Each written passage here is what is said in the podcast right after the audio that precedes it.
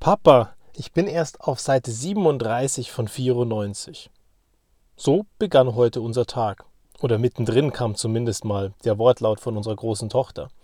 Und ich fand es sehr spannend, weil erst auf Seite 37 von 94 zu sein, ist eine spannende Perspektive. Sie hat gesagt, da ist noch so viel zu tun. Ich guckte sie an und sagte zu ihr, weißt du mir, du hast schon wahnsinnig viel geschafft, du bist schon auf Seite 37. Ja, aber Papa, ich bin erst auf Seite 37. Da sind noch ganz viele Seiten in diesem Buch, die vor mir liegen. Ja, aber im Verhältnis, ganz ehrlich, du hast ein Drittel schon geschafft und du hast schon wahnsinnig viele Seiten hinter dir. Und freu dich doch darüber, dass das Buch noch da ist. Ich glaube, in ganz vielen Momenten ist bei uns die Perspektive ganz schön verschoben. Wir gucken drauf und sagen, ich habe erst zwei von 15 Dingen geschafft. Und wenn wir sagen würden, hey, zwei habe ich hinter mir, jetzt kommt der Rest, dann wäre einiges viel leichter. Aber wir machen uns im Kopf gerne fertig, damit die Arbeit, die ohnehin keinen Spaß macht, noch viel schwieriger wird. Und manchmal verstehe ich es nicht, weil ich würde mir wünschen, dass wir alle ein bisschen besser werden würden darin, dass wir einfach sagen würden, ja, da ist Arbeit. Aber ich gräme mich nicht drüber, sondern ich mache sie einfach. Dann ist sie erledigt, ich komme voran und alles wird gut.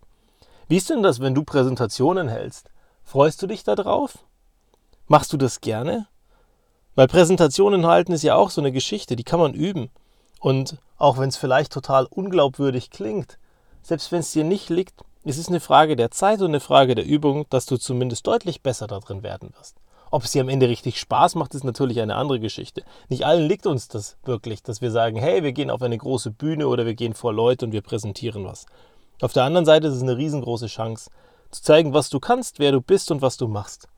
Und wenn du Präsentationen gibst, dann ist es super wichtig, was für eine Geschichte du zu erzählen hast. Wie kommst du zu dem Schluss? Wie kommst du zu den Dingen, die du dort darstellst? Was sind diese Hauptnachrichten, die du, die du vermitteln möchtest? Und warum bist du überhaupt auf der Bühne? Was ist dein Thema? Brennst du dafür? Ist es deine Leidenschaft oder ist es etwas, was wahnsinnig notwendig ist und unbedingt gemacht werden muss? Und die Frage, die wir uns immer stellen müssen, ist, was ist die Story dahinter? Bringst du die Story gut rüber? Sagst du, hey Leute, ich weiß, heute habe ich ein Thema, das wird vielen von euch wahrscheinlich keine Freude bereiten. Es geht um die neuen Abrechnungsmethoden. Aber ganz ehrlich, wenn ihr jetzt eine Viertelstunde aufpasst, wisst ihr danach alles, wo es wahnsinnig schwierig wird und die Dinge, die wir tun müssen, werden euch deutlich leichter fallen. Also bitte gebt mir eine Viertelstunde Aufmerksamkeit, dann seid ihr durch und in Zukunft ist es deutlich leichter, diese nervigen Abrechnungen zu machen. Wäre zum Beispiel eine nette Einleitung für ein Thema, das eigentlich total langweilig ist. Die Wahrscheinlichkeit ist relativ groß, dass die Leute sich die Viertelstunde nehmen und jedes Mal, wenn sie in dieser Tätigkeit dann wieder drinnen sind, weil sie die Abrechnungen machen müssen, schmunzelnd an dich denken und sagen, Mensch, eigentlich hatte er recht oder sie recht, es ist ja gar nicht so schlimm. Und eins weiß ich, ich weiß heute die Tipps und Tricks, dass es ein kleines bisschen einfacher von der Hand geht, auch wenn es mir vielleicht keinen Spaß macht. Aber auch da, es gibt ja wieder Leute, die mögen diese Dinge. Und vielleicht schaffen wir es in unseren Teams, die Dinge so aufzuteilen, dass die einen, die das mehr mögen, es mehr machen und die anderen, die es weniger mögen, weniger machen. Die werden sicherlich andere Dinge haben, die die gerne machen. Und ich meine jetzt nicht Kaffee trinken, sondern ich meine irgendwelche Dinge, die wertschöpfend in der Abteilung oder im Bereich einzubringen sind, dass man sich untereinander die Aufgaben so aufteilt, dass es jedem ein bisschen leichter fällt. Und bei der Präsentation, naja, wenn du eine Story erzählst, oh, erzählst ist lustig, äh, wenn du eine Story erzählst, und in dieser Story einfach was rüberbringst, was eine gute Geschichte ist, dann ist es besser.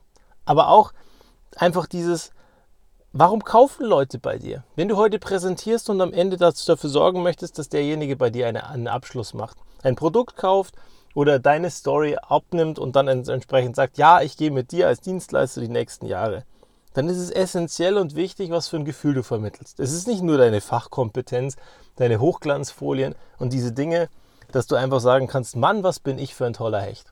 Sondern am Ende kaufen wir Menschen ganz, ganz viel wegen Gefühl. Und wenn wir es schaffen, den Leuten ein gutes Gefühl zu vermitteln, dann kommen wir relativ schnell an einen Punkt, wo man sagt, ja, mit dem möchte ich eher einen Weg zusammengehen, als mit diesem anderen Dienstleister, der zwar wahnsinnig fachlich kompetent war, aber menschlich eine Totalpflaume. Keiner von uns will Zeit verbringen mit Idioten. Das ist ganz einfach. Und wenn du schaffst, in deiner Präsentation zu zeigen, dass du fachlich kompetent bist, aber auf der anderen Seite ein gutes Gefühl noch vermittelst, dann kauft man bei dir eher. Zum Beispiel Referenzprojekte. Wenn du von Referenzprojekten sprichst, und das heißt ja nicht zwingend, dass du deine Kunden verraten musst und was dort genau im Detail gemacht wurde, Aber du kannst darüber sprechen, was für Erfahrungen du dort gesammelt hast, warum du heute besser bist bei den Fehlern, die du gemacht hast oder die der Kunde gemacht hast und in welchen Situationen du dazugekommen bist, dass es am Ende mit dir besser geworden ist. Und auf einmal bekommen wir gegenüber ein besseres Gefühl. Und wegen diesem besseren Gefühl kaufen wir dann eben. Und ganz viele von uns schaffen das überhaupt nicht. Die bleiben auf der totalen sachlichen Ebene, haben überhaupt kein Interesse daran, den Menschen gegenüber kennenzulernen. Und am Ende bleibt es eine super professionelle Zusammenarbeit, auf die eigentlich keiner Bock hat. Was ist denn mit der Motivation, die uns morgens aus dem Bett rausbringt? Glaubst du wirklich, dass wir alle aufstehen, wenn wir uns auf Leute freuen, die eigentlich total beschissen sind? Wir werden uns sehr wahrscheinlich nicht darauf freuen. Wir werden entsprechend nicht aus dem Bett rauskommen. Und genau da fängt es ja mit diesen Kleinigkeiten an, dieser Präsentation, diesem Miteinander, diesem Kaffee trinken, diesem einfach mal fragen, hey, wie geht's dir und was beschäftigt dich? Was beschäftigt ist übrigens eine total spannende Frage. Die meisten von uns fragen ja nur so, hey, wie geht's? Der andere sagt gut oder sagt schlecht, die Antwort ist eigentlich total egal. Der wiederum gegenüber erwidert, danke mir auch, man geht seiner Wege. Vergleichbar in dem, was, was ich in Südafrika immer erlebt habe. Hey, how is it? Good, fine, thanks and you. Und man geht wieder weiter. Es ging überhaupt nicht darum, dass irgendeiner wissen wollte, wie es einem geht. Es war halt einfach die Grußfloskel. Wie Guten Morgen. Nur wir Deutschen, wir sagen Guten Morgen auf eine Art und Weise, dass die meisten gegenüber gar keine Lust haben, auch einen Guten Morgen zu wünschen. Wir sind immer an diesem Punkt, wo wir sagen Guten Morgen oder Morgen und man hat gar keine Lust, in ein Gespräch einzusteigen. Und wenn du dem Gegenüber das Gefühl gibst, dass du Interesse an ihm hast, dann hat er viel mehr Lust, mit dir in dieses Gespräch einzusteigen. Also schaffen wir doch bitte Umfelder, wo wir alle ein bisschen Interesse aneinander haben. Und dann wird es herzlicher. Und wenn wir es schaffen, herzlicher zu sein, kommen wir auf einen Weg, der deutlich besser ist.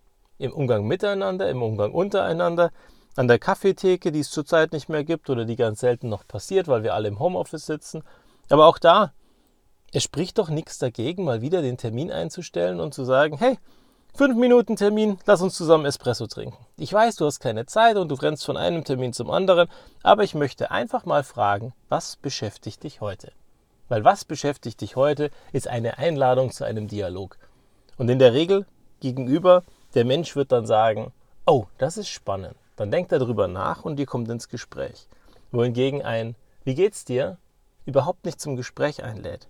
Was beschäftigt dich, ist die Einladung dazu, dass du an deinem, seinem Leben teilhaben möchtest. Und es ist doch so viel schöner, wenn wir alle Interesse aneinander haben. Und wenn wir kein Interesse aneinander haben, na, warum muss es dann der Stundentermin sein, wenn wir wissen, wir schaffen es auf eine halbe Stunde? Dann ist es eben so und du musst die Sachen machen und es ist zu erledigen und ihr habt beide aneinander kein Interesse, aber ihr müsst durch die Nummer durch. Dann macht es doch so effizient wie möglich. Macht die halbe Stunde, erledigt die Sachen und wenn ein Haken dran ist, wunderbar, dann ist die Welt in Ordnung. Dann geht eurer Wege und jeder macht wieder sein Ding. Und dann gibt es später wieder diese Kollegen und Kolleginnen, wo du sagst, Mensch, mit denen verbringe ich gerne Zeit und mit denen führe ich gerne ein Gespräch. Dann fragst du ihn, was beschäftigt dich heute oder was treibt dich um? Und auf einmal entsteht eben dieser Dialog. Und ich glaube, das ist das, was wir uns heute vor Augen führen müssen. Wie gehen wir auf die Leute zu? Wie reden wir mit ihnen? Wie laden wir sie zu einem herzlichen Dialog ein? Wie zeigen wir Interesse aneinander? Und in einer Präsentationssituation, wo wir zeigen können, wer wir sind, was wir sind, was wir machen und was uns großartig macht, wäre es wunderschön, wenn wir den Leuten gegenüber die Angst nehmen, wenn da eine Angst ist, oder am Ende ihnen einfach ein gutes Gefühl vermitteln. Weil mit diesem guten Gefühl werden sie zuversichtlich in den Tag, in den Monat und das Projekt starten, wohingegen sie mit dem Scheißgefühl einfach weiterhin scheiße drauf sein werden. Und nötig ist es für uns alle nicht. Denn wenn wir alle ein bisschen Rücksicht aufeinander nehmen und dafür sorgen, dass wir alle ein bisschen bessere Laune haben, dann sind es auch diese Tage, die eigentlich wahnsinnig schwer sind, wo vielleicht viele von uns immer noch in Lockdowns sind, in Situationen zu Hause oder so langsam wieder zurück ins Büro kommen, die dann einfach viel, viel leichter werden. Und das würde ich mir wünschen, dass wir alle es schaffen, wenn wir irgendwann jetzt wieder zurück ins Büro dürfen, dass wir zeigen, dass wir Menschen gewaltig vermisst haben. Dass wir uns wahnsinnig freuen, dass die wieder da sind und dass wir Gespräche mit ihnen führen können, dass wir zu diesem Gespräch einladen und uns ein bisschen Zeit nehmen, dafür den anderen mal wieder kennenzulernen. Weil im Verhältnis hat sich wahrscheinlich wahnsinnig viel getan, auch wenn auf den ersten Schritt oder den ersten Blick es immer heißt, es waren zwei Jahre. Es ist alles beim Alten und das ist gut so. Und ich wünsche dir von Herzen, dass du sagen wirst, und das ist gut so. Weil dann wissen wir, dass wir auf irgendeine Art und Weise da, wo wir sind, eigentlich ganz gerne sind. In diesem Sinne, ich glaube, da wo du bist, bist du auch ganz gerne. Bis zum nächsten Mal.